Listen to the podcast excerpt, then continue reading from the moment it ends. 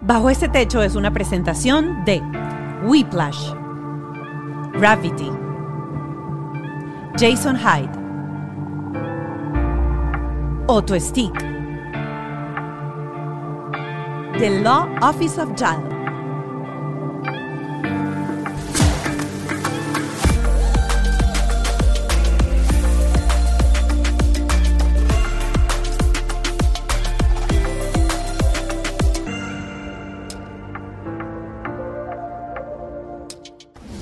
Hola mi gente linda, bienvenidos a este Techo. Hoy un episodio en donde vamos a hablar varios temas súper interesantes con nuestros invitados, Marco y Julber Zambrano.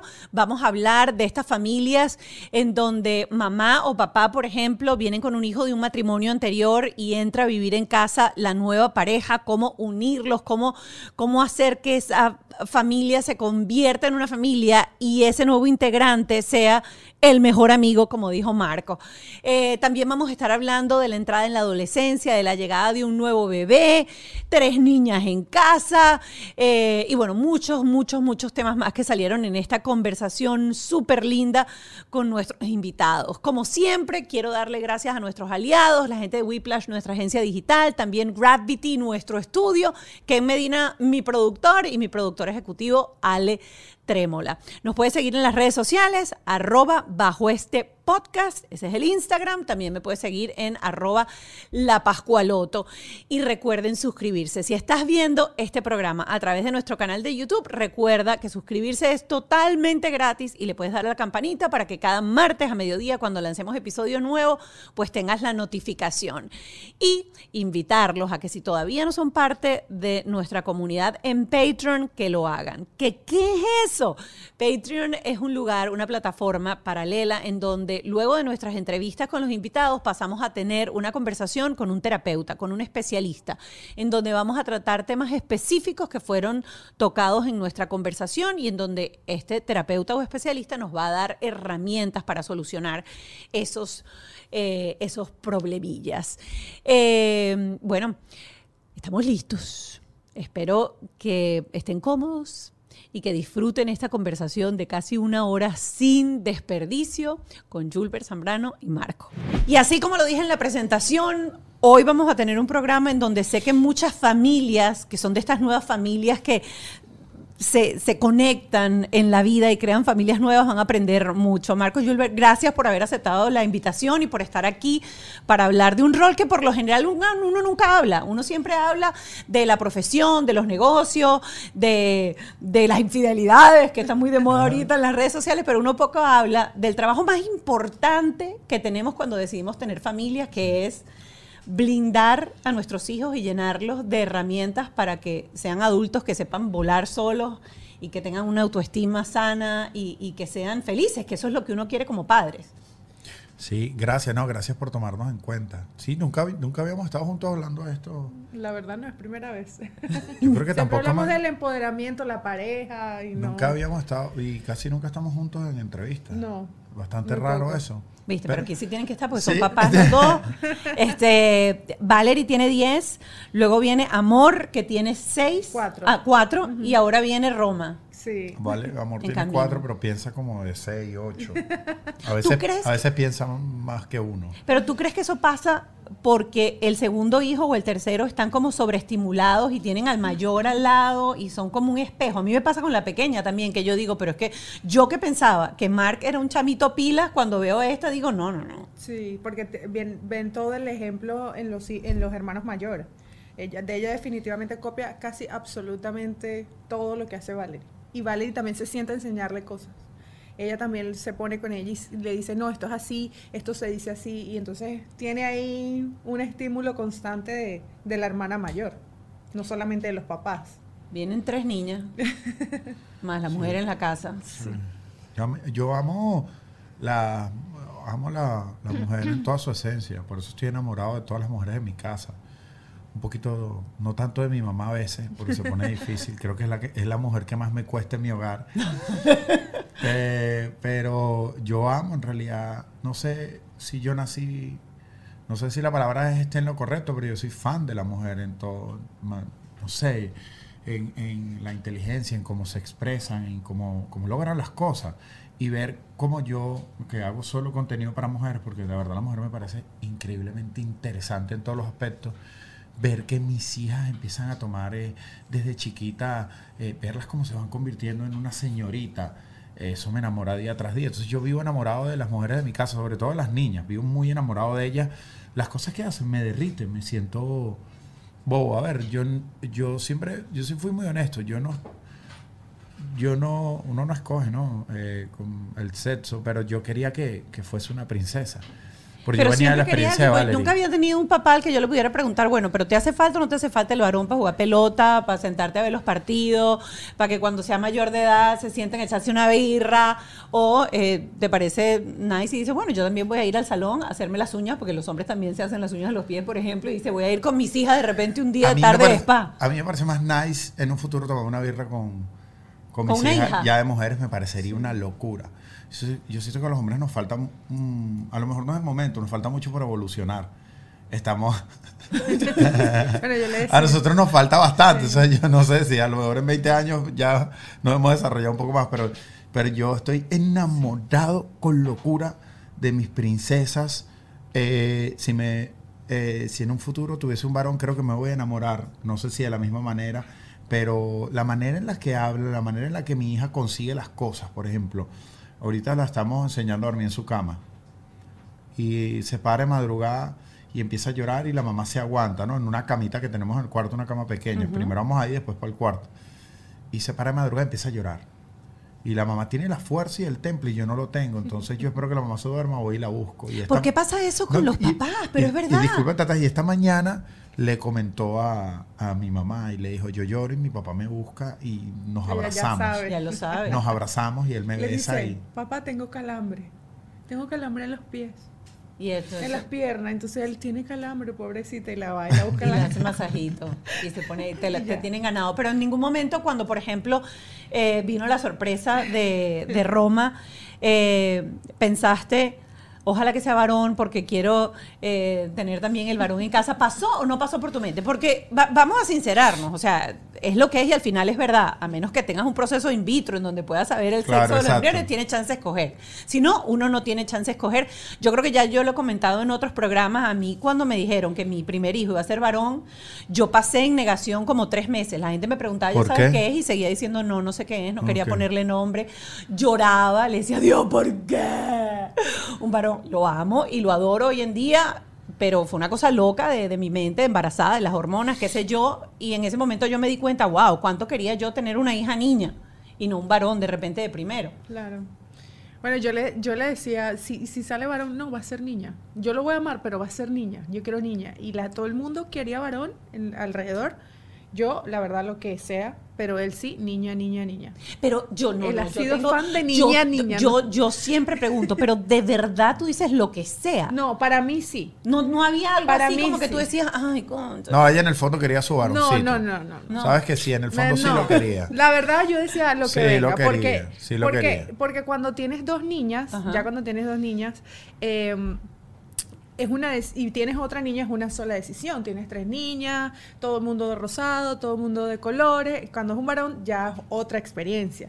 Muñequitos, no sé qué. Yo dije, bueno, a ver, hay que cambiar la rutina de, de nuestras vidas porque viene un varón. Yo No. también, yo también Entonces yo dije, me da igual, Lo pues. pensaba por, mi- por conveniencia también, porque ahí ser bien honesto. Yo amo con locura a, a mis princesas, pero también que vengo un patrón de consentimiento de mi mamá. Después me agarra mi esposa y me tiene consentido. Y yo quiero ser un viejito consentido. Y nadie consiente más al papá que las, que las Que las niñas, eso es nadie. verdad, eso es verdad. eso No. no existe. Los varones van a terminar consistiendo a la mujer. Sí, es así, sí, es sí. así, es así. Ahora, vamos a hablar de cuando ustedes arrancan su relación. Este, conoces a Julbert y Julbert tiene a Valerie. ¿Cuántos años tenía Valerie en ese entonces? Cuatro. Tres. Cuatro. Cuatro. Acababa de cumplir. cuatro. Estaba como amor exactamente. Ajá, igual. Yo conocí a Julber como una semana después que estaba celebrando Que el cumpleaños. cumplió cuatro.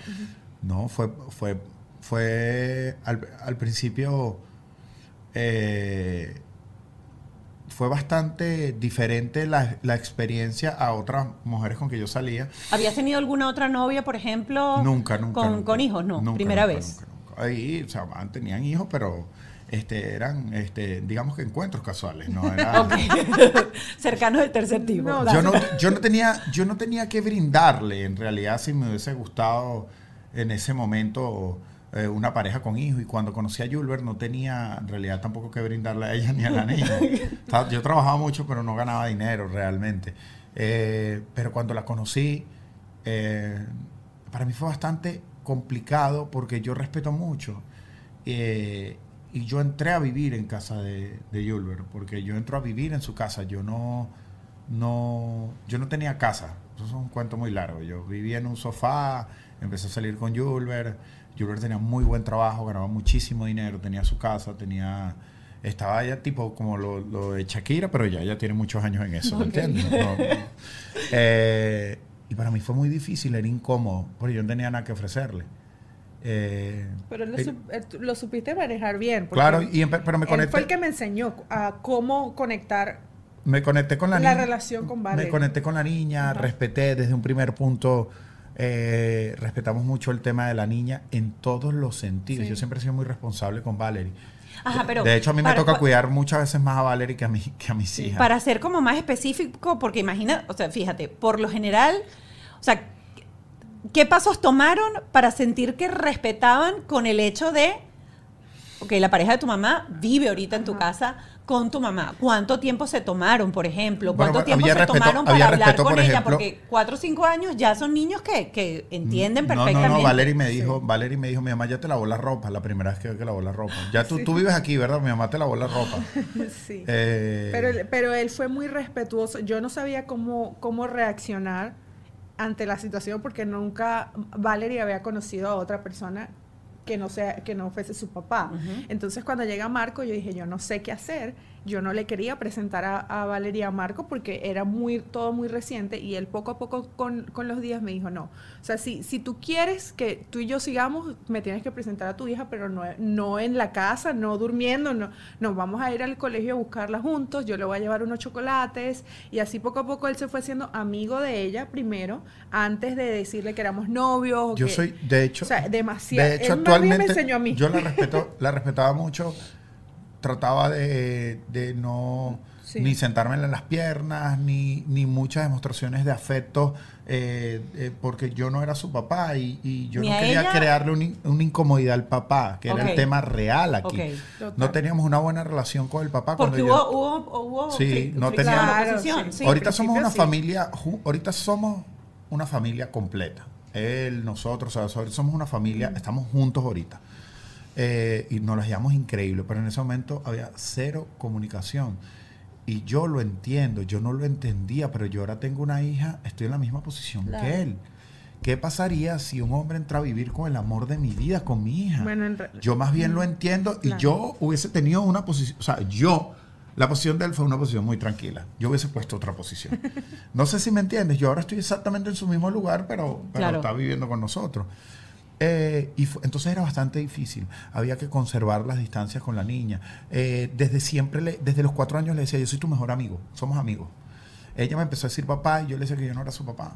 Uy. Porque ella iba... Y su papá se enteró que te decía papá. Eh, se- y entonces empezaban los problemas y yo le decía, yo soy tu mejor amigo, no te preocupes.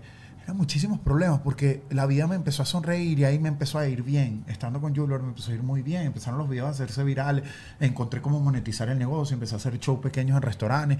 Entonces, de pasar a ganar nada, empezamos a ganar algo decente. Y entonces las cosas eran de, de, de salir y me enamoré de ella. Yo nunca había tenido una hija, entonces quería comprarle todo. Quería salir, comprarle zapatos y eso en cierta forma, yo no sé, creo que el papá lo veía como un reto de mi parte porque cuando le tocaba tener a su hija, la hija llegaba con todo.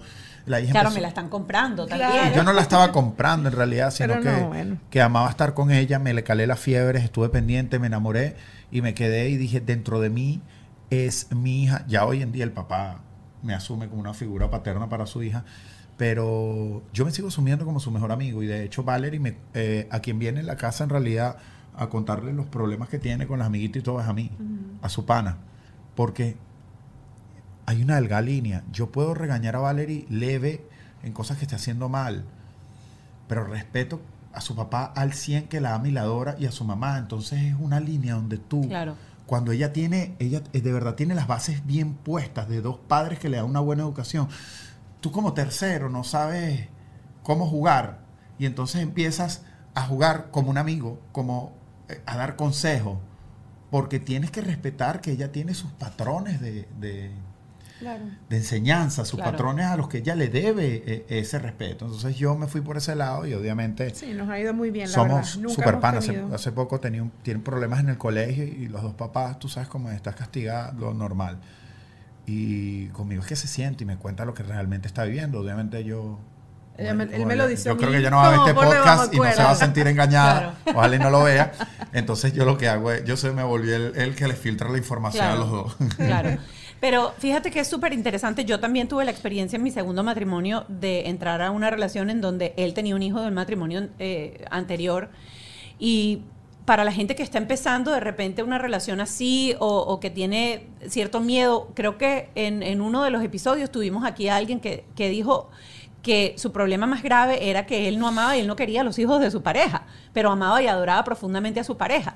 Eso puede pasar, pero creo que la mayoría de las veces Claro que puede pasar. se despierta un instinto paternal o maternal en la otra persona que no ha tenido hijos de manera increíble. O sea, yo recuerdo mi experiencia, o sea, yo me sentía mamá, aunque yo no había parido ese muchacho ni lo había tenido nueve meses en la barriga. Eh, y sí se logra tener una conexión súper bonita teniendo siempre ese respeto, como tú dices, que al final las decisiones importantes y, y Claro. la estructura pues se la tienen que dar los dos padres y los dos padres están, están presentes. Así Para es. ti fue muy incómodo. La verdad, no, o sea, para- con Marco dices. Eh, Bueno, ese, proceso de adaptación, de, de Mira, rehacer no. tu vida como mujer. Lo que pasa es que Marco me ayudó mucho, lo que te estaba diciendo. Él, él, la verdad, se portó tan bien y me guió tanto que fue, se me hizo muy, muy fácil.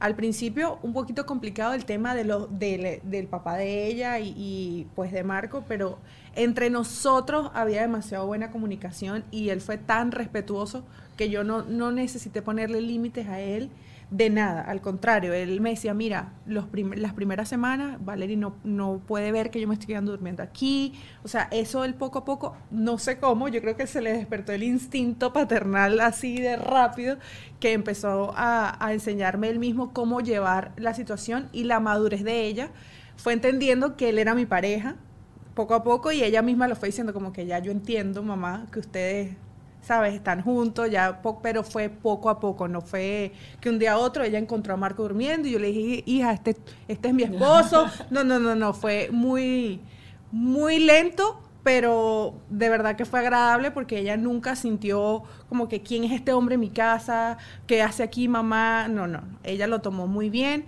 y gracias a Dios, bueno, hasta ahora no hemos tenido ningún tipo de problema. No, o sea, que fue, que no, que fue, que no. lo difícil fue el tema de, de, de mi pareja anterior, pero entre nosotros, de verdad que siempre nos las hemos llevado muy bien. Pero fue difícil Ah, porque Fue, fue muy, mu- hubo mucha madurez de parte Pero de fue difícil por- porque él estaba protegiendo a su hija, no por no por nada. malo, exacto, sino porque... No por nada, Exacto. sino que estaba protegiendo a su hija, no estaba, o sea, no, no, no eran, Claro. no eran vínculos afectivos hacia ella ni así, ni en mi contra, sino era que estaba protegiendo a su hija. Sí, pero, pero fuimos muy cuidadosos de que ella poco a poco fuese entendiendo lo que estaba pasando y no de golpe.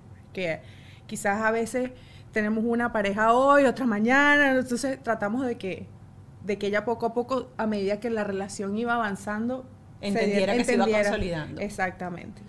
Bueno, llega amor. Entonces, para cualquier hijo de una relación convencional, por ejemplo, cuando llega el segundo hermano, empieza de repente cierto celo, eh, baja obviamente la atención porque mamá tiene un recién nacido que Claro. necesita la atención al 100% y en este caso, eh, ustedes han tenido que manejar de alguna manera el hecho de que es una medio hermana con Valerie. Y sé que suena, suena rudo y suena No, álgido, pero, pero- me parece No, súper interesante conversarlo. Exacto, yo, claro. yo siempre tuve ese temor de, pero, pero siempre tuve ese temor de cómo iba a reaccionar Valerie con amor. Pero ahora el temor mayor que tengo es de amor con, con, Con Roma, Roma. Con Roma. Porque Valerie es muy madura. es- no, y que tiene un corazón limpio y puro. Y cuando, la, cuando el humano trae un corazón limpio y puro, este, no hay maneras de que, de que haga cosas que afecten a, a los demás, ni, a- ni siquiera a su misma familia, ¿no? va, va contra sus principios. Y Valerie es pura de corazón, entonces, ya que tú la conoces, más o menos te podías imaginar que no iba a pasar nada. Y Valerie se sumó a la crianza de su hermana.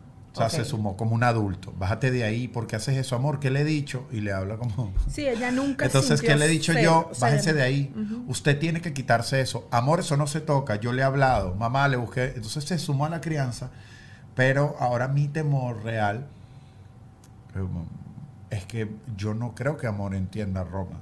Exacto. por cómo Va- van las Valerie cosas. sí lo tomó súper bien. O No, sea, no, ella, no, no. ella nunca sintió Nunca. celo, nunca dijo alguien viene a invadir mi espacio. Yo creo que la diferencia de edad eh, ayudó mucho porque ya ella era una niña más grande, ¿verdad? Tenía ya por ahí 6, 7 años cuando Amor nació. y Entonces ella ya se sentía, ya estaba en otra etapa y dijo, bueno, más bien yo voy a ayudar a mi mamá, voy a acompañar a mi Pero mamá. amor, pero amor sí. Pero amor, está más chiquita. Amor, no, amor sí, no, no. Amor sí. Es él- compli- él- él sí. va a ser complicadito. Y tiene, tiene un temperamento más, más complicado. Exactamente, amor. Es una niña que se porta muy bien, pero tiene un carácter súper fuerte. Entonces, ya nuestra batalla es ahorita, ok, ¿qué vamos a hacer cuando nazca Roma?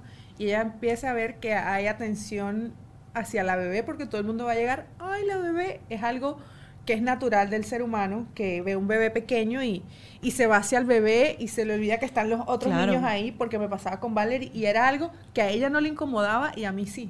O sea, que llegaran y dijeran, ay, amor, qué bella. Y no me saludaban a Valerie. Y Sí. ella nunca le importó ni le nunca. prestó atención a eso. Yo Nada. sí como No, mamá. el mío le pegaba horrible. Yo y se montaba en el ascensor y se bajaba del ascensor y viste que solo miran a Clio, no me miran a mí. Eso, Sí, eso- bueno, esos eran mis pensamientos Eso y los de mi hija no, imagínate. Eso nos da un poco de temor de, de- de cuando salíamos a la calle, toda la atención sobre amor y Valeria ahí al lado. Sí. Eh, pero no. Ella no, nunca, brother. nunca le, o sea, nunca le prestó atención a eso. Pero Nunca- ahora es con que amor nunca sí siquiera hemos tenido un comentario de Valerie como que todo es amor o No, no, no. Gracias a mira, Dios no ha yo pasado. vengo, mira, te voy a explicar qué pasa y por qué yo tengo esta cultura. Yo vengo, mi papá, eh, todos los hermanos somos de una madre distinta. Mi papá se casó con una señora.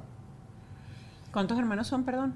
¿m? ¿Cuántos Somos hermanos? cuatro. Cuatro, ok. Mi papá se casó con una señora y esa señora tuvo el hijo pequeño, el último hijo, el, el consentido, con mi papá.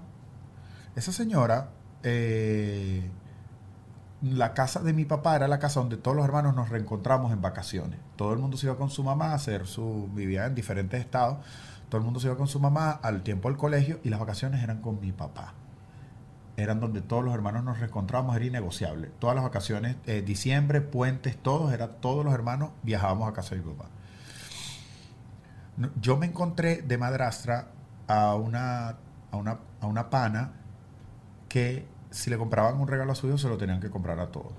Si su hijo comía esto, todos tenían que comer lo mismo. Si su hijo tenía estos beneficios, todos los tenían. A una pana que se trasnochaba conmigo de madrugada si yo tenía fiebre, que estaba pendiente de mí y de todos mis hermanos. Nunca nos hizo sentir incómodos. Entonces, cuando automáticamente yo entro a vivir con ella, yo digo, entro con esa cultura de Claro. de- que, que me había que sembró en mí esa persona entonces no había manera de que de que por ningún aspecto nos hiciera sentir que no éramos eh, parte de la familia o que su hijo tenía un privilegio encima de nosotros. Eh, todo era igual para todo el mundo en esa casa. Eh, eh, por esa razón yo cuando entro automáticamente sabes vivimos arrastrando cosas del pasado. Nuestra conducta tiene mucho que ver con todo lo que vivimos, pero al 100. Entonces, obviamente, en lo que entro, me veo en ella y empiezo a actuar como ella. En, en- en- pero sobre todo me veo en ella cuando nace amor. ¿Sí me entiendes? Y a veces me pasaba. Amor llegaba yo la estaba besando y de repente mi cerebro decía, brother, Valerie está al lado con el tablet. Raj, y me la jalaba. O a veces pasaba y llegaba de semanas viajando y solo quería ver a mi hija porque me deprimo cuando estoy lejos. Y la cargaba, la besaba y la bajaba y iba a cargar y besaba a, a Valerie. Es- pero por Sí, es- hemos básicamente trabajado en eso también, mi- de que la igualdad, o sea, si, o, o si viene alguien con un regalo, yo, yo sé que a lo mejor no todo el mundo quiere regalarle las dos porque solo le alcanza bueno, por regalar. yo lo era fastidiosa. Sí, yo sí soy súper tóxica con ¿Y eso. lo que dices? No Yo le- te he dicho que yo, te digo que he devuelto gente que viene con un solo regalo. Sí, lo Le digo, no puedes entrar a mi casa con un solo regalo. Les digo, para amor. Si eh, tiene que ser, si vas a venir con un regalo, tiene que ser uno para Valerie y uno para amor. Y la gente se regresa. Y le da pena, pero Claro. o sea, no sé, es algo que no, a mí me parte el Y corazón. ya no nos visita nadie porque es muy costoso. Entonces, no, eh, no vengan. que es un regalo que sirva para ambas y No, se uno claro, para dos. esa- no, porque siempre vienen con un juguete para la chiquita Claro. y la grande, no, no, no. Claro. O sea, es- o es igual para las dos, o mejor no traigas nada, o un chocolate para cada una. Y ya, porque no, no sé, o sea, es- esas cosas quizás ella no me las dirá, pero en algún momento, ella las siente y en algún momento las va a decir. Entonces, yo trato de que en la casa siempre todo sea Sí, igual verdad. para las dos. En sus diferentes etapas, pero para las dos.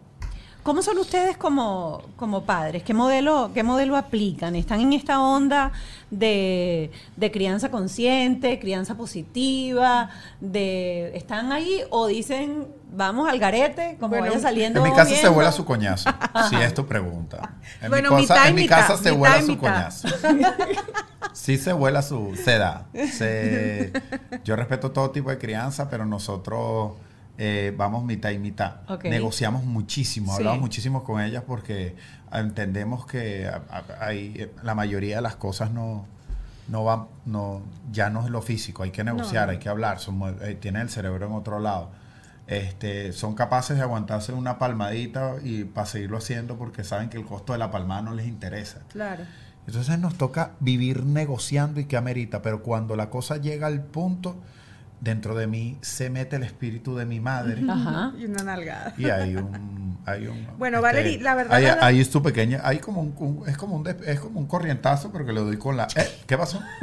Entonces la niña, esta, Derechita. Ajá. a esto hay que tenerle miedo. Sí, Este ¿por es qué? como, este es como las mamás de nosotros. ¿Por este hay qué? que tenerle miedo. Lo que está alza la voz en la cara, no, no, en la casa nos paramos firme todos. Todos. Bueno, ahorita lo que estoy aplicando, por ejemplo, Valerie, que ya está grande, que no me parece que a una niña de 10 años uno tenga que estarle pegando ni nada de eso, es que le quito lo que más le gusta. Eh, si ella está haciendo algo mal, que es una niña que de verdad no provoca No, nunca Valeria. castigarla porque ella se porta muy bien. Pero quizás a lo mejor se distrajo mucho en la escuela, salió mal en un examen, entonces empiezo, bueno, mira, hay que quitarte el tablet, te encanta el maquillaje, vamos a guardar el maquillaje, cuando vuelvas a subir esa nota, te devuelvo tus cosas. Y así es la crianza que estamos tratando de manejar en la casa, como quitándole Pero- lo que más nos lo, lo que más le gusta y nos está funcionando. Pero mientras, para mientras Valeria en la casa nos llena de paz, amor la tumba. Tiene un carácter muy fuerte. Entonces, amor la tumba. Sí. Entonces es distinto. Con Valeria conversas, Valeria conversa, lo entiende todo y lo hace. Tú llegas con amor y es no, no, no hay, tu verdad no importa, y Sí. tú le hablas y te vuelve a repetir, pero yo quiero ir, y tú puedes estar una hora con la niña y la niña durante una hora no te, que, que nosotros obviamente no es que tenemos una malcriada que lo que ella dice es para nada, pero la niña tiene, pelea sus verdades como si fuesen las últimas que va a pelear en la vida, entonces es súper complicado. Y am, nos pasa el 99% de las veces que cuando eh, se portó mal y tú le das una palmada, una nalgada, no representa en ella. Me di- mamá, me tienes que pedir disculpas si me regañas. Dice. Sí. no ¿Y representa. eso lo, lo escuchó en algún lado o La verdad no sé, sabe. pero eso fue lo último. La otra vez le regañé y me dijo, tú me tienes que pedir disculpas si me regañas. Ay, yo cre- Y yo- yo, ¿qué le digo? Porque llegan esos momentos. A mí también me cuesta porque viajo mucho, entonces viajo y entonces en lo que llego me agarran. Imagínate tú, yo viajo a veces dos semanas y me deprimo. Yo al quinto día me deprimo por mi hija, me deprimo, ella lo sabe, entro en depresión. Entro en depresión, me quiero ir, entonces hablo con mi equipo, bro, estoy deprimido, me hacen falta las niñas. Entro en una depresión que ni te imaginas. Este, la llamo todo el día en videollamada. Y cuando llego, este, me- mira, yo la voy a abrazar, no la abraces, no sabes lo que hizo. En el colegio hizo esto, aquí hizo esto. Y yo, pero, brother, ¿cómo yo voy a venir? No puedo, yo no. Es Y difícil. me eso lo hablan, lo negocian. Antes de que me cuentes eso, ahorita que dijiste que ella es súper complicada para y pasan horas negociando con ella, ¿hay algo que tú recuerdes que te haya tocado? Tiene cuatro años recién cumplido que ella le hayas dicho, mira, amor, no, porque lo digo yo y punto, hasta ahí llegó la negociación. No, en, real- Recuer- en- algún- en realidad con la mayoría de las cosas es no, porque lo decimos nosotros y punto. Y ella sabe, pero ella te pelea la verdad. Es como, Claro. y tú, en el idioma que tú quieras, ella lo va a seguir peleando. Aunque ella sepa que no, ella después, te- una ¿Y hora cómo después te- hacen para, para mantener el límite? En uno de los programas eh, pasados este, estábamos conversando justamente eso, que cuando los niños son muy retadores y tienen una capacidad de, de diálogo, de manipular, de, de entrar en conversación, al final el que se cansa es uno y en la verdad es que en la crianza, si te cansas, pierdes. Sí, sí. ¿Cómo hacen? ¿Cómo hacen para mantener el límite? No le- no le- ¿Respiran? ¿Se dan la vuelta? Eh, o, o- o cómo llegan a ese momento? Porque creo que lo más importante al final es que no importa cuántas horas uno debata con el niño, el límite es el límite y esa es la manera en que aprenden. No cedemos por más que haya conversación. por Bueno, a que veces el papá cede, pero yo no. Yo cedo, yo cedo en Tú muchas sabes más que, No. Yo cedo en Sí. muchas ocasiones, pero yo no soy un papá de estos que todo lo complace, de verdad. No, eso tengo sí. un carácter muy jodido. Y eso todo el que el, todo el que trabaja conmigo, o sea, para mi trabajo y para la crianza de las niñas, tengo un carácter muy fuerte. Eh, entonces trato de ser justo. Y siempre negociamos, hablamos, conversamos, pero no, ella sabe que ella no va a conseguir con nosotros a través de la manipulación nada. O sea, defectos negativos, de acciones de ella negativas, no permitimos que consiga nada porque va a salir a la calle pensando que puede conseguir todo por las Claro. mismas acciones.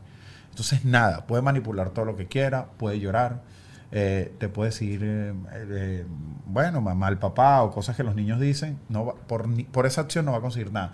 Nosotros vamos en acciones de hecho, de, de- de buenas acciones, perdón, valga la repetición.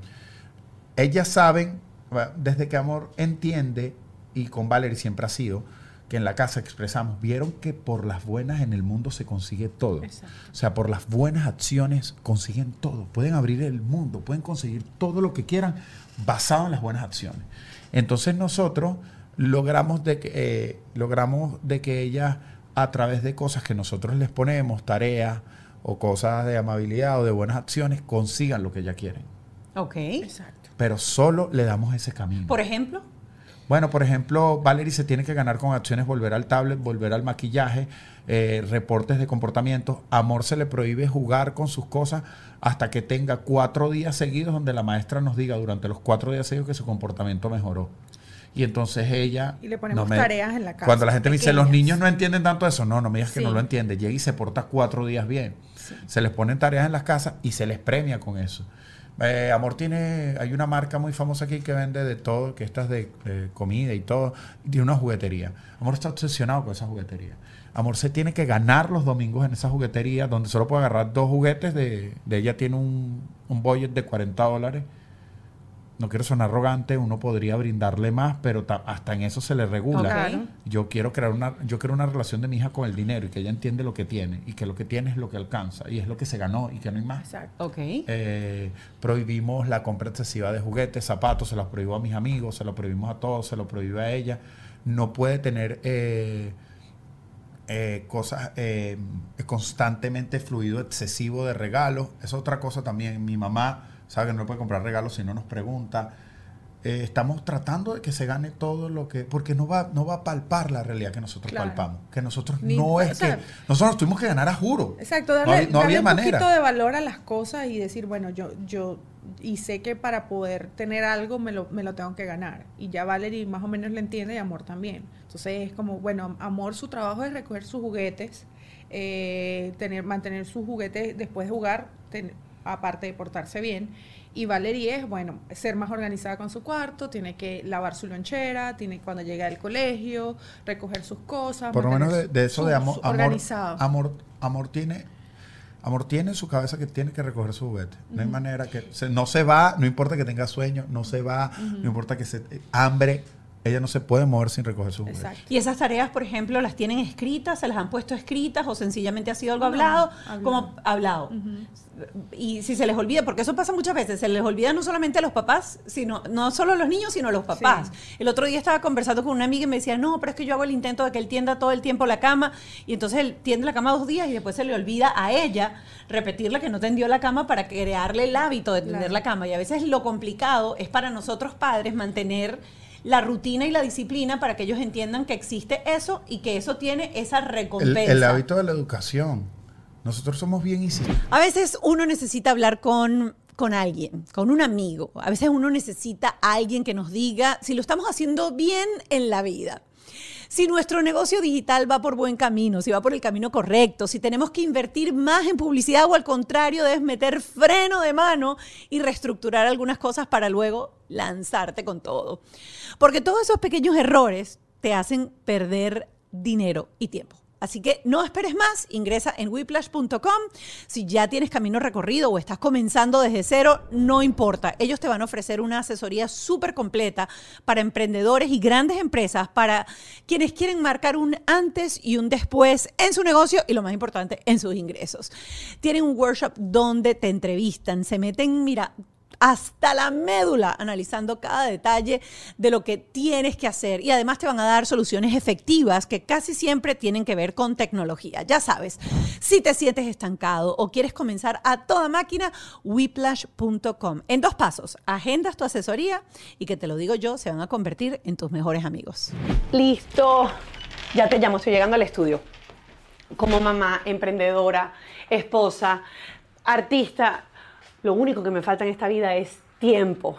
Y como creativa siempre estaba buscando ese proyecto perfecto, eso que quería hacer. Pero mi mayor preocupación era no encontrar el tiempo para poder realizarlo y que ese proyecto quedara tal cual como yo lo tenía en mente. Pero conocí a la gente de Gravity y la verdad es que ellos hacen que todo el proceso sea mucho más sencillo. Esto, esto es mucho más que un estudio y yo solamente me tengo que preocupar por crear contenido. Tienen absolutamente todo listo y lo único que necesito es mi taza de café. Si tu preocupación es la misma, no esperes más y contáctalos www.gravity.com o por Instagram arroba gravity. Y haz lo mismo que yo. Despreocúpate de todo, agárrame ahí los lentes y solamente dedícate a hacer lo que te gusta. Los dejo porque voy a empezar ya a grabar el podcast. Lo certifico. Inmigrar o emigrar, dependiendo de donde estés, siempre es complicado. Por eso necesitas tener de la mano un abogado honesto que te sepa poner todas las cartas sobre la mesa para que no pierdas ni tiempo ni dinero. Por eso te voy a recomendar a The Law Office of JAL. El abogado Juan Antonio Lozada tiene las mejores herramientas. De paso, está capacitado para ayudarte a seguir ese camino, ya sea que estás pidiendo un asilo, estás aplicando por el parol humanitario, estás aquí legal y necesitas, eh, digamos, legalizar tu situación. Todo eso te lo ofrece la gente de The Law Office of JAL. Si no lo sigues, síguelos ya. Ahí lo tienes en pantalla para que lo sigas. Y aprovecha toda la información que te dan en cada cafecito migratorio, todas las mañanas a las 8 y 30 de la mañana, de lunes a viernes. El abogado tiene una conversación con todos sus seguidores, como él lo llama, con la tribu, dándole información. Y la información es la base de la toma de buenas decisiones. Así que ya lo sabes, The Law Office of JAL. Nosotros somos bien insistentes. De hecho, incomodamos a todo el que llega a nuestra casa o a todas las visitas que vamos. Por ejemplo, si yo voy de visita a tu casa, eh, amor tiene que decirte buenos días y yo no me muevo y a la gente le da pena porque a veces la niña me reta. Claro. Dile buenos días. Y no hace falta, Marco. Dile, no, ella te va a decir buenos días. Dile buenos días.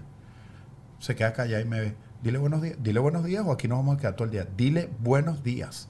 Y la gente me ve como que Marco. Y hay gente que me lo ha criticado. Y yo le digo, porque yo lo estoy haciendo por ella, no por mí. Yo digo buenos días. Claro. Pero es que estoy, eh, eh, ¿qué daño le estoy haciendo que llegue a un lugar después cuando no esté con el papá y sea una odiosa? O a mí me parece de muy mal gusto, y yo eso sí lo digo, cuando te van a visitar y llega y, y llegan los padres con los hijos y los hijos ni siquiera te, te dan los buenos días. No porque yo sienta que me, me merezco el buenos días, sino porque está en la educación. Claro. Y, eh, eh, y un- tus hijos cuando son mal educados, dentro de la sociedad solo te los vas a aguantar tú. Le estás haciendo un daño si no los educas. Eso va a ser bien interesante tocarlo después en el Patreon con la terapeuta, porque recuerdo una vez conversando eh, ese mismo tema del, del saludo, a veces los padres olvidan que los hijos aprenden más por reflejo e imitación que por lo que tú le digas. Entonces, si tus hijas, por ejemplo, te ven a ti saludar cuando tú llegas a un sitio y pasas por una garita y saludas al vigilante y vives en un edificio y saludas a la gente que vive ahí, tus hijos se van a acostumbrar a saludar. De hecho, a mí me da mucha risa, mis hijos los llaman los, los- los alcaldes del edificio, porque nosotros somos así, ellos por reflejo, Claro. mis hijos se montan en el ascensor y saludan a la gente del ascensor y si alguien se bajó, dijo, viste que no me saludaron. Pero es magnífico, eso es magnífico. Pero lo hacen por reflejo. Y muchas veces esos papás que llegan a tu casa y dicen, saluda a Marco. Y el niñito que, porque de paso los papás nunca saludan a nadie y es en ese momento entonces en donde tú quieres aleccionar a tu hijo y es súper complicado. Y quiero tocar ese tema después en el Patreon para saber cómo corregirlo. Si de repente acabas de oír eso ahorita y dices, "Ah, mi hijo es uno de esos, que llega y se frisa porque a veces lo hacen por pena, a veces lo hacen porque los niños tienen como un instinto increíble de saber con qué persona tienen química y con quién no, por eso tampoco hay que obligarlos a que le des un beso a no, No, sé eso- quién, eso es que abraces a no sé Eso quién. es No, si el niño no quiere tener Claro. contacto físico con el abuelo o con la abuela, que no lo tenga. Usted saluda y diga hola, buenas tardes Exactamente. y que no tenga contacto físico, pero me parece súper súper interesante que que ustedes promuevan ese tipo de, de- de cosas desde pequeñitos, de que es verdad, tienen que ser. Mi papá siempre decía: lo cortés no quita lo valiente. Claro. Usted llegue y usted salude. Usted no tiene que ab- abrazar, pero hay que, hay, que, hay que saludar. ¿Qué ha sido lo más retador para ustedes en esta carrera de padres? ¿Y qué ha sido esa cosa que ustedes han dicho? Me declaro incapaz, no sé, estoy navegando en, en aguas complicadas. Y cuando han recurrido a Google para preguntar cómo hago con una pataleta, con un berrinche, con, Bueno, con algo, a mí me pasó con que- una pregunta. A mí, me a mí me pasó este fin de semana con Amor porque tiene como cuatro días que llora incansablemente y no sabemos qué, qué le pasaba. Y yo dije, voy a buscar en Google porque de verdad debe ser un pico de crecimiento. Este, pero pienso que lo- una de las cosas más retadoras es cuando lloran y no sabes qué tiene. O sea, que llora y, y llora por todo y llora y llora y llora y llora y uno dice, ¿qué hago? Y ya están grandes y uno no sabe. Ahora, como tengo dos hijas, hay dos puntos. Retador de una, de una niña chiquita que llora y llora y tú no sabes qué tiene, no sabes qué le pasa y por qué llora por todo. Y tengo el punto de, la- de entrar a la adolescencia que me parece lo más retador del mundo Wow. porque sientes que estás volviendo a criar, o sea, que estás empezando una crianza diferente para tu hijo. O sea, ya no es lo mismo que tú venías enseñándole de chiquito, sino que tienes que empezar un libro nuevo. Y ha sido, yo se lo he comentado a él, para mí ha sido muy difícil, porque es como, ¿qué hago? ¿Cómo le digo las cosas? ¿Cómo le enseño? Eh, lidiar con el cambio de humor porque está con las hormonas revueltas, lidiar con que ella, ahora a ella no le gustan los ponis eh, ni el color rosado, sino que le gustan las cosas de más mujercita.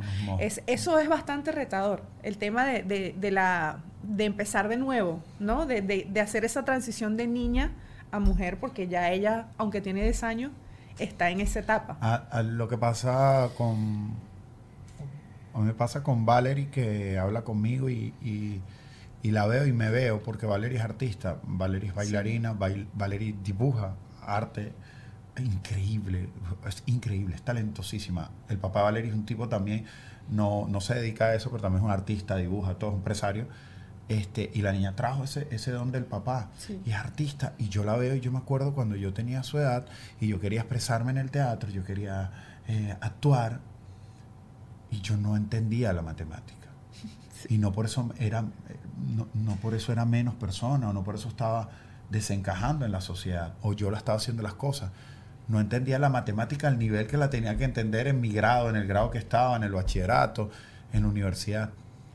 Y, es, y ella ha tenido conversaciones conmigo. Entonces eh, tiene muy buenas notas, eh, se porta muy bien y tiene tres materias que tienen que ver con números que me dice, no, lo entiendo, Marco. ¿Y cómo hace? Porque Y nosotros- yo la veo y digo, no, no nació para eso, Claro. Flor. No todo el mundo tiene estrés. Él me lo dice. Es un artista y necesita expresarse.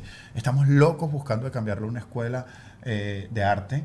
Este, Y lo has conversado con ella. Ah, justo creo que reposteé ayer o anteayer un reel que hablaba precisamente de eso, que esta sociedad nos tiene encasillados en una nota, en que tú eres una nota y la nota define quién eres.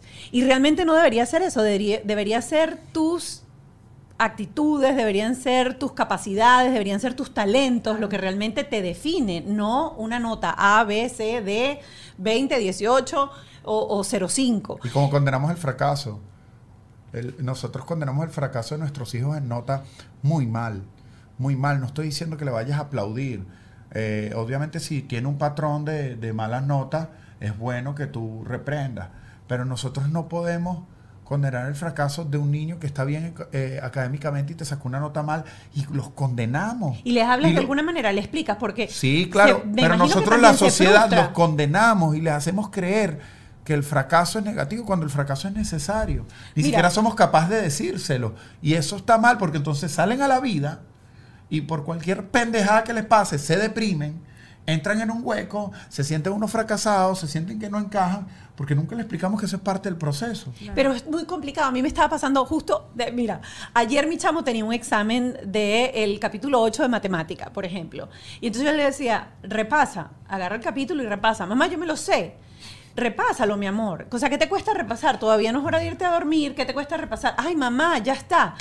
Y, y entonces me dice, este, yo sé que voy a sacar por lo menos B. Y entonces yo digo, pero ¿por qué vas a sacar una B si puedes sacar una A? Y él me dice, ah, porque B está bien también. Y yo le digo, mi amor, pero imagínate tú que tú estás trabajando, ¿verdad? Y yo voy a mi trabajo y resulta que yo hago el perform de mi trabajo súper bien para que sea A, para que me paguen A. Si tú trabajas para sacar B y no haces por lo menos el intento de sacar A, te van a pagar como B toda la vida. Y él y que, ¿Cuánto le pagan a los B? Yo, bueno, ponte tú que al A le pagan 100 dólares y al B le pagan 60. A mí me pasó ayer, a mí me pasó ayer. Ella me dijo, saqué C en un examen, pero está bien. Y yo le digo, bueno, no está tan bien. Le dije, por lo menos una A, una B, pero C está bien, no es D ni F. Y yo le digo, sí, pero igual no es una nota muy buena y tú eres muy inteligente. Pero entonces ellos no entienden. O sea, es como, como tú le...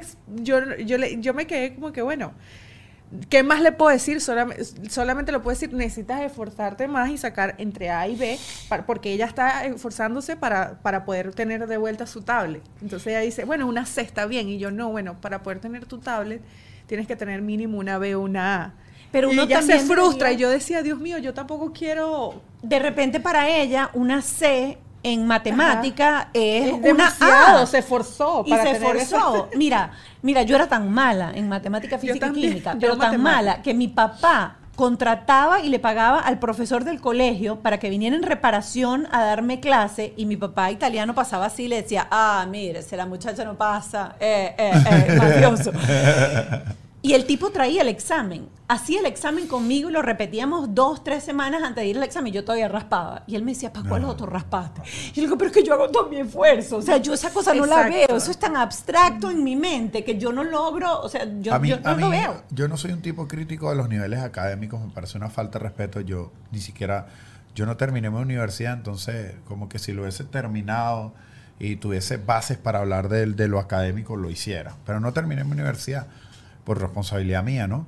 Eh, pero me parece que el mundo académico sigue estando un poco equivocado hoy en día con respecto a, a las maneras y a, Muy y a los procesos Tú no terminaste, pero eres de los que de los que harías con tus hijas, les diría, usted por favor me termina No. la carrera y me cuelga el título en la pared, así no lo vaya a usar como nos dieron a todos nosotros. No, bueno, un yo título no, lo, no. yo no lo haría, yo no lo haría. ¿Pero yo el primero, colegio? yo primero esperaría que encuentre que quiere estudiar, de verdad que le apasiona. No, nada, nada, hay que, hay que vivir de pasiones, hay que hacer cosas que realmente te apasionen, po- positivas, obviamente. Eh, yo sería un padre que apoyaría mucho su pasión. Eh, no importa cuánto le cueste. eh, a veces le sale un hijo músico y dice, ese no es el camino. Sí, no es el camino, pero se tiene que esforzar. Y si no lo apoyas tú, lo va a tomar. Claro. Igual, ¿no? Pero siento que a nivel académico estamos encasillando todos los niños en lo necesario. Mira, yo vivo de redes sociales. No hay un solo instituto en el mundo que te prepare para tener el conocimiento que yo tengo sobre redes. Al menos que es el mío, el Club Light. No, no lo hice por publicidad, pero lo que te quiero decir es a nivel académico. El mío no, es a destajo, es una cosa que nosotros tenemos para enseñar a la gente. Eh, y tú me dirás, pero ¿y por qué vas a enseñar a tu hijo a usar redes sociales? Porque, porque básicamente ahorita todo el crecimiento el se está dando por ahí. Claro. No es algo que te dice Marcos, no es algo que yo inventé, es algo que está pasando. Entonces, no, siento que no te están capacitando realmente No, para lo que te vas a encontrar. Eh, Me parece que es obligatorio porque por cosas de no prepararme bien, es que yo a veces no sé dónde va el acento, no sé dónde va la coma, eh, y, no, y eso no me, no- no me siento orgulloso en decirlo, pero me, me desfavorece mi crecimiento personal, ¿me entiendes? Porque no me, no me preparé de, de mejor manera. Hay que prepararse, hay que entrar y hay que llevar la pasión y la preparación de la mano, pero sí a nivel académico nuestros hijos están viendo muchas cosas que sabemos sentados aquí y que los padres teniendo un poco de lógica saben que no las van a utilizar, que, que seguimos con modelos eh, muy atrasado. Pero me parece interesante esa, Y, esa y- y media. disculpa que te, te ataje. Y si Sí. seguimos con modelos, si seguimos con estos modelos, lo único que vamos a seguir creando es el desinterés de los niños a nivel académico. Total. ¿Para qué me voy a preparar? Para- voy a entrar, a- me, me estás obligando a ver cosas que no me están sumando. Los niños tienen muchísima información, nosotros no las teníamos. Los niños tienen Google. Claro. Los niños saben que muchas materias que están viendo no son necesarias para muchas cosas que ellos sueñan. Espérate, propiedad conmutativa, ¿qué es esa cosa? El otro día tenía Yo no que volví a ver el mínimo como un Bueno, múltiplo. le y me dieron coñazo por el mínimo como un múltiplo. Y yo nomás nunca lo volví a ver. Y yo le decía a mi hijo, eso te lo tienes que aprender aunque no lo vayas a usar nunca Claro. en tu vida. Hace unas semanas le mandaron a hacer un generador eléctrico eh, sin electricidad. Y yo decía, Dios mío, pero esto ni siquiera ellos lo- mañana no se van a acordar porque eso toca hacerle a los papás. Claro. O sea, los materiales que había que usar era, lo tenía que hacer un adulto, no lo podía hacer un niño. Yo decía, ¿cómo ponen a los niños a hacer esto? No Que tiene algo que va a hacer el papá. Que tiene que hacer un hombre, ni siquiera, yo no entendía nada, o sea, nada de electricidad. Tenía que venir un, un electricista a explicarte los cables que necesitabas y todo. Yo dije, esto es una locura. Y lo hicieron. Claro, pero Pero- esos son comentarios que uno no puede Estamos decir cargando el teléfono con eso.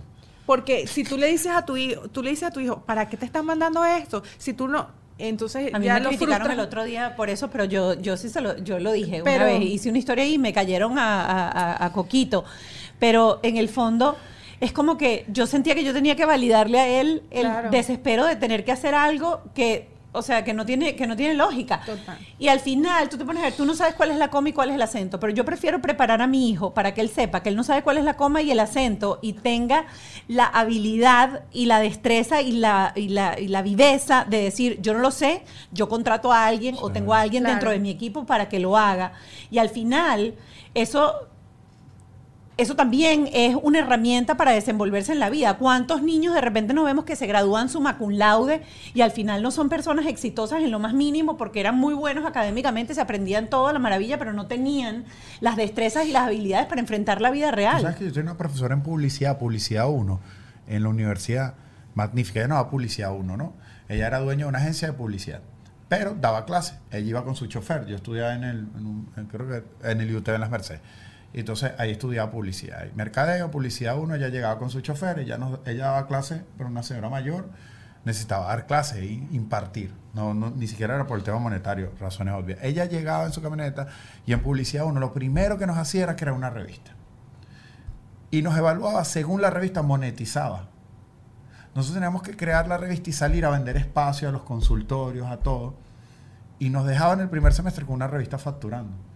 Y ella decía, esto es lo que yo necesito que pasen ustedes. de-". Me dijo, yo no me voy a sentar a enseñarle cosas y después te salgan aquí. Yo ne- les estoy enseñando a hacer dinero con la carrera. Pero eso me lo crucé yo.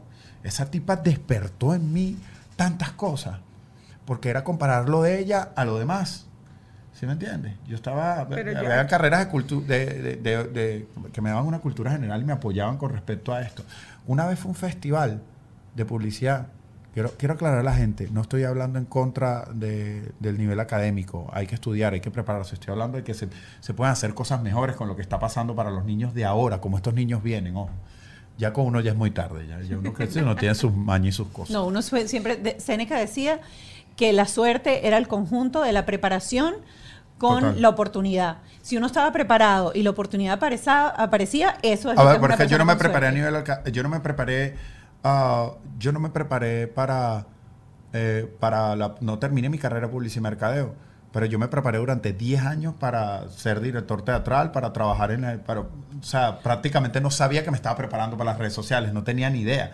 Junté las dos y puse mi arte en el conocimiento que tenía de mercadeo. Claro. O sea, sí, sí me ayudó. Pero lo que Pero te lo que te quiero, lo que te quiero comentar es que cuando nosotros fuimos un día a un festival en, en- en Caracas, nos, nos esta misma profesora nos obligaba a que compráramos la entrada y fuéramos a los festivales a ver a las agencias más grandes de Latinoamérica hablando de cómo hicieron las campañas más grandes, las que llevan las cuentas más grandes. La agencia más grande, no recuerdo el nombre, era Argentina. Y ese festival solo iban estudiantes universitarios. Y se paró y dijo, lo único que tengo que decirles es que yo nunca me gradué, ni siquiera sé qué materias han visto ustedes. No entiendo, o sea, ustedes posiblemente saben más que yo, pero yo soy el dueño y yo tengo las marcas más grandes y en el, en el punto más alto que ustedes quieren llegar estoy yo. Eh, Es que la preparación no es solamente y eso lo no, académico. dije, dije, ¿qué pasaría? Por eso yo recomiendo, ¿qué pasaría si una mente tiene toda la astucia y toda la preparación de familia y todo, con la preparación académica es inalcanzable, solo que siento que lo académico actualmente para nuestros hijos sigue siendo lo mismo académico que nos daban a nosotros. Y el, ¿Y el mundo evoluciona. No puede ser que lo académico no. Y ya para, para ir cerrando, por ejemplo, ustedes que son dos personas súper exitosas como, como empresarios y como profesionales, porque los dos tienen negocios, los dos tienen negocios funcionando, tienen negocios facturando. Tienen a sus hijos desarrollándoles ese- esa relación con el dinero de la manera que dicen que pues al final de la semana ellos tienen un budget, tienen un presupuesto con el que pueden hacer, etcétera. ¿De qué otra manera ustedes transmiten a sus hijos esa información digamos, financiera para crear niñas, porque de paso tienen niñas autosuficientes, niñas que no necesiten absolutamente de, de nadie para, para mantenerse. Este, y bueno, pa- para un ejemplo, un botón, pues llegaste a su vida cuando ella era, ella, ella el sostén de la casa, exacto. Para que sepan. no, que esta ya se ríe, pero. es ¿Esas verdad. conversaciones las tienen con ellas en algún momento? ¿O todavía piensan que son muy sí, pequeñas? Porque sí la sabe, Valerie sí. Valerie sí Y se ya- sabe todo el cuento. Ya, ya lo tiene muy claro. De hecho, ella ayer le saqué una bolsa así de cosas como cositas de arte que ella ha hecho, un montón de, tiene una bolsa guardada y yo le dije, mami, ¿para qué es esto? Y me dice, yo lo quiero vender. Sí. Yo lo quiero, yo quiero para tener dinero y tener mis ahorros. Vale. yo- o sea, ya ella tiene, yo pienso que más allá de lo que le hemos dicho, porque yo no le digo a ella, mira, tú tienes que facturar o tú tienes que, no, no, no. Ella ha visto el ejemplo de su mamá trabajando y me dice, mamá, ¿cómo haces tú, cómo has hecho tú para, para poder lo, comprar lo que sea, o sea, lo que te provoque, comprarte una pizza, ir a un McDonald's, comprarte unos zapatos, comprarme mis zapatos, o sea, ella me ha hecho esa pregunta. Y yo le digo, bueno, mami, mira, yo empecé desde chiquita, le, le he contado mi historia de todo lo que yo he hecho durante, desde mis 13 años hasta ahora. Entonces ella como ha recopilado eso y dice, entonces yo también quiero empezar joven. Entonces empezó a guardar sus la tabla, juguetes y pone su- la tabla en la entrada y se pone a vender Sí, todo lo que yo le compro. yo pienso que más allá no de- nada. de, de decirle, tú tienes que hacer esto, ella ha visto en nosotros el ejemplo de que siempre estamos trabajando, de que, Yo no de que nos va bien. Entonces yo- dice, yo quiero eso, yo quiero esa comodidad. Honestamente, nosotros no queremos sembrar en nuestras hijas ese argumento estúpido, porque es estúpido de. de. El, eh, tú no necesitas ningún hombre para salir adelante. No, Obvio, no. No lo necesita. Pero la pareja es un aliado magnífico para crecer. Mm. En lo económico, a nivel espiritual. Yo no quiero sembrar en mi hija la figura de un hombre como un enemigo, de una persona. Yo quiero sembrar en mis hijas la idea que yo tengo en mi cabeza. Cualquier persona puede ser aliado para ti en tu crecimiento espiritual, económico o en cualquier tipo de, de Pero es crecimiento, siempre y cuando tú tengas las bases bien puestas. Claro, eso es pero es que eso es lo ideal. Lo ideal es conseguirte una pareja en donde tú tengas la contención cuando necesites la contención, el apoyo cuando necesites el apoyo y que haya eh, crecimiento de los dos si trabajan de dos maneras. Pero aunque uno no lo crea, a veces uno se horroriza porque todavía existen mujeres que son criadas para ser gold digger. Es Claro. decir, usted tiene que ser bella, linda y bonita y salir todos los días linda, pues tiene que conseguir un papito que la mantenga y la tenga en su casa Total. con esa mentalidad. Si tú por decisión propia dices, este, yo quiero ser ama de casa, yo quiero trabajar y, y- y tener a mis hijos y yo quiero hacer homeschooling y quiero una vida porque yo quiero ser mamá, eso es una decisión diferente a las niñas que crecen y las ves hoy en día todavía hipersexualizadas, que sabes que esas tipas lo que están buscando después es un ruso que las mantenga. Eso Claro. tiene que, eso, eso ahí encaja, eso es la crianza al mil. Claro. No tiene, y eso no tiene ningún otro factor. Yo, yo me encontré una mujer que se dio su puesto porque su papá la enseñó, Claro. eh, su mamá la enseñaba. Entonces yo, yo tengo eso en mi hogar. Eh, eso está en el hogar. Lo- eh, que te- la sociedad está muy equivocada. Piensa que, que es la, que, que es lo que sus hijos ven, lo que sus hijos escuchan. No hay manera de que la sociedad te arrebate a tu hijo si le diste una buena crianza. No hay, está comprobado. Un, un niño, un adolescente con bases claras desde su hogar, no hay manera que la sociedad te lo arrebate en cuanto a principios. Claro. No hay manera. Entonces creo que a veces nos encargamos más de, de ver qué está pasando, ¿no? Eh, fuera y tratar de protegerlos de eso que, que hablarles de lo que realmente está pasando y de las figuras que no deberían ser. Eso es todo. Yo tuve una crianza muy fuerte. Fue muy fuerte. Mi papá fue muy fuerte. Mi mamá fue muy fuerte. Eran muy fuertes en lo verbal Yo gracias y no me hizo daño, Claro. era muy fuerte. Mi mamá, mi mamá fue muy fuerte conmigo en lo verbal. Yo creo que escuché cosas a mi edad que no tenía que escuchar porque cuando las iba a hablar en mi colegio me reprendían. Eh, tema de drogas. Desde, desde que tengo uso de razón están mis dos padres hablándome de las drogas, de los tipos, de cómo se hace, de quién se metía, de quién se está metiendo droga, de cuál era la droga, de qué esta droga es esto. Y era una cosa tan increíble. Una informa yo tenía Google antes En- de que Google casa. existiera con ellos. Y ya hablan de esos temas con, con las chamas. Nosotros hablamos abiertamente Sí. de Valerie, de, de- Con de- Valerie, de- con Valerie conversamos y se le explica todo. Drogas, alcohol, lo que puede pasar, los chicos, tiene 10 años, tiene un cuerpo de señorita de 13, este, se hablan de las cosas íntimas que pueden pasar, no enfocamos mucho, pero sí de qué le puede pasar y qué se va a encontrar con otros niños, porque en serio ya tiene, si la ves, el cuerpo es una señorita, 13 Sí, años. Y lo que está pasando ya con los niños de No, 12, 13 total. años del colegio es como que... Y no es solamente un hombre, o Sí. sea, todos los temas de comer, las modas que hay en el colegio. Entonces yo trato de decirle, bueno, mira, tú ahorita tienes que, o sea, tienes que estar concentrada en ti, en prepararte, en ser una, o sea, no, no pensar en el amor, que si te gusta alguien, que si te gusta una niña, que si te gusta un niño, eso ahorita no es, como que le digo, no, tú no lo necesitas en tu vida. Y no lo O sea, satanizamos, no lo no- satanizamos. si ella exacto, dice que exacto. le parece lindo a alguien, este, no jugamos a esa de, "Mm, ¿qué pasa? No, tampoco. Voy a buscar la escopeta, no jugamos a nada de eso, No, cuéntame. No- Simplemente no, jugamos, que, no que jugamos, trato no de no jugamos a darle fuerza, eso. pues que no no habla, no es como el- como la familia antes y ya tienes novio, Ajá. no, no, esas cosas no, no, yo no, no le hablo de nada de eso, y eh, pero ella misma me ha dicho, mamá, o sea, a mí ahorita no me gusta ningún niño, no me gusta, y yo le digo, mami, porque tú ahorita estás en otra etapa de tu vida que quieres, sabes, quieres aprender, te gusta el arte, o sea, trato de que ella se enfoque en lo que ella, lo que ella quiere ser como, como mujer o como persona, y no, no le doy mucho vuelta por ahí por el tema de- del amor y de los niños, Pero y de- no, no, no. Realmente, para Porque- serte honesto y, y- y que sé que, como comentaste, ya, ya estamos cerrando, tenemos, esta es nuestra manera de pensar y no necesariamente nosotros no queremos inculcársela a nadie. No. Nosotros respetamos como cada quien quiere a sus hijos, porque a veces tú das la opinión y la gente siente que se la estás imponiendo. Correcto. No, no, esta es nuestra manera. Nosotros, nosotros tenemos X cantidad de amigos que crían sus hijos a sus maneras y a algunos nos da terror, pero ni comentamos y eso es tu hijo. Y a algunos nos parece increíble. Y somos unos padres con muchísimos eh, errores y temores. Eh, porque, bueno, el medio en el que nos desenvolvemos a veces nos ocupa mucho tiempo, entonces el tiempo, el terror del, del, del, del no dar el tiempo necesario, ¿no? Este, pero nada, quería aclarar eso porque siempre eh, la gente a veces, ¿sabes? Por ejemplo, eh, hay redes sociales donde agarran tus comentarios. Sí. y no, no estoy poniendo. Esta es la manera en la que nosotros queremos criar a nuestros hijos y respetamos las maneras en las cuales ustedes quieran criar a los de ustedes. Ahora que dijiste que, que fueron muy duros tus padres, ¿recuerdas algo que en algún momento tu papá te dijo, cuando tengas tus hijos ya verás?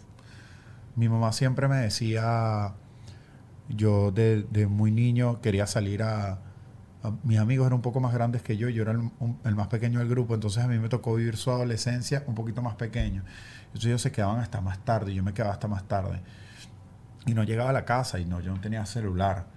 Y mi mamá no, la angustia no la dejaba estar tranquila. No llegaba a la casa oh, 12 o una, eh, no es que aparecía en la mañana.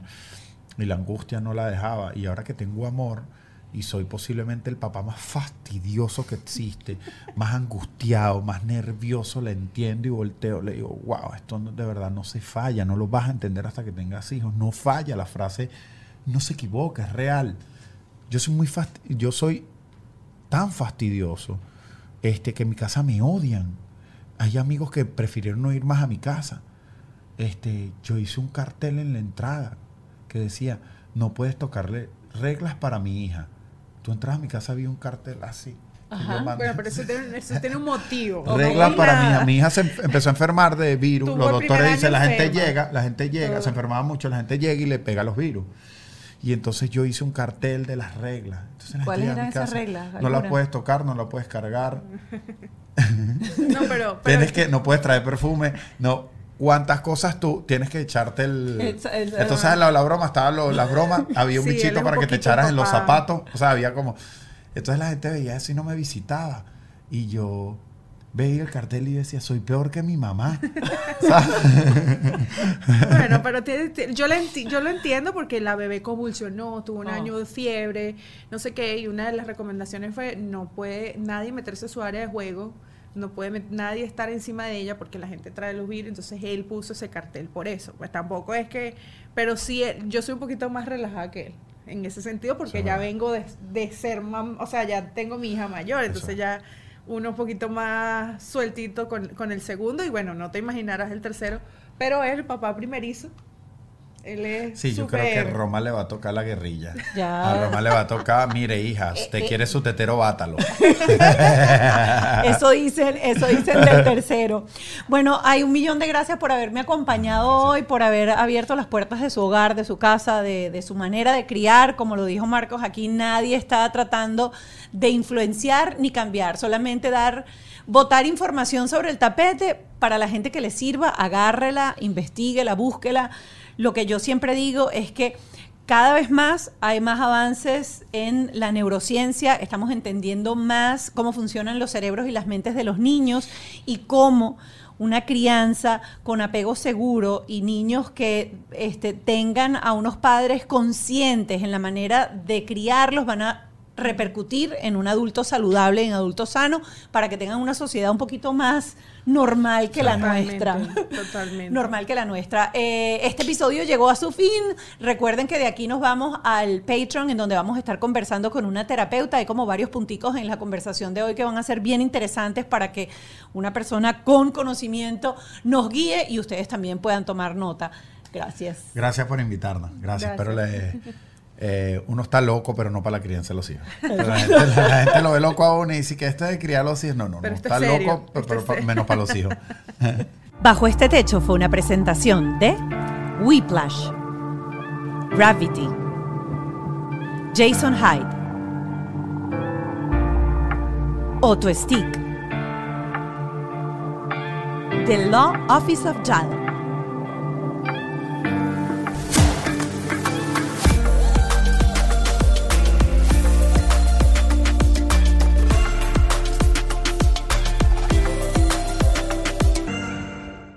¿Estás listo para convertir tus mejores ideas en un negocio en línea exitoso? Te presentamos Shopify.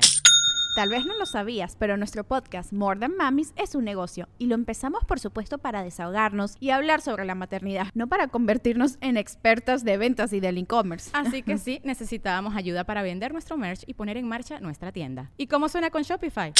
Llegó otra venta. Shopify es la plataforma de comercio que está revolucionando millones de negocios en todo el mundo. Ya seas un emprendedor desde tu casa o desde donde sea, Shopify es la única herramienta que necesitas para iniciar, administrar y hacer crecer tu negocio sin dificultades. Con Shopify puedo gestionar pedidos, envíos y pagos desde cualquier lugar, brindándote toda la información y estadísticas de tus ventas al detalle. Regístrate para un periodo de prueba con tan solo un dólar al mes en shopify.com barra sonoro, todo en minúsculas. Ve a shopify.com barra sonoro para llevar tu negocio al siguiente nivel. Shopify.com barra sonoro. ¿Estás listo para convertir tus mejores ideas en un negocio en línea exitoso? Te presentamos Shopify. Tal vez no lo sabías, pero nuestro podcast More Than Mamis es un negocio y lo empezamos por supuesto para desahogarnos y hablar sobre la maternidad, no para convertirnos en expertas de ventas y del e-commerce. Así que sí, necesitábamos ayuda para vender nuestro merch y poner en marcha nuestra tienda. ¿Y cómo suena con Shopify? Llegó otra venta. Shopify es la plataforma de comercio que está revolucionando millones de negocios en todo el mundo. Ya seas un emprendedor desde tu casa o desde donde sea, Shopify es la única herramienta que necesitas para iniciar, administrar y hacer crecer tu negocio sin dificultades. Con Shopify puedo gestionar pedidos, envíos y pagos desde cualquier lugar, brindándote toda la información y estadísticas de tus ventas al detalle. Regístrate para un periodo de prueba con tan solo un dólar al mes en shopify.com barra sonoro, todo en minúsculas. Ve a shopify.com barra sonoro para llevar tu negocio al siguiente nivel. Shopify.com barra sonoro. Hello, it is Ryan, and we could all use an extra bright spot in our day, couldn't we? Just to make up for things like sitting in traffic, doing the dishes, counting your steps, you know, all the mundane stuff. That is why I'm such a big fan of Chumba Casino. Chumba Casino has all your favorite social casino style games that you can play for free anytime, anywhere with daily bonuses. That should brighten your day a little. Actually, a lot. So sign up now at chumbacasino.com. That's chumbacasino.com. No purchase necessary. Group. Void were prohibited by law. See terms and conditions. 18 plus.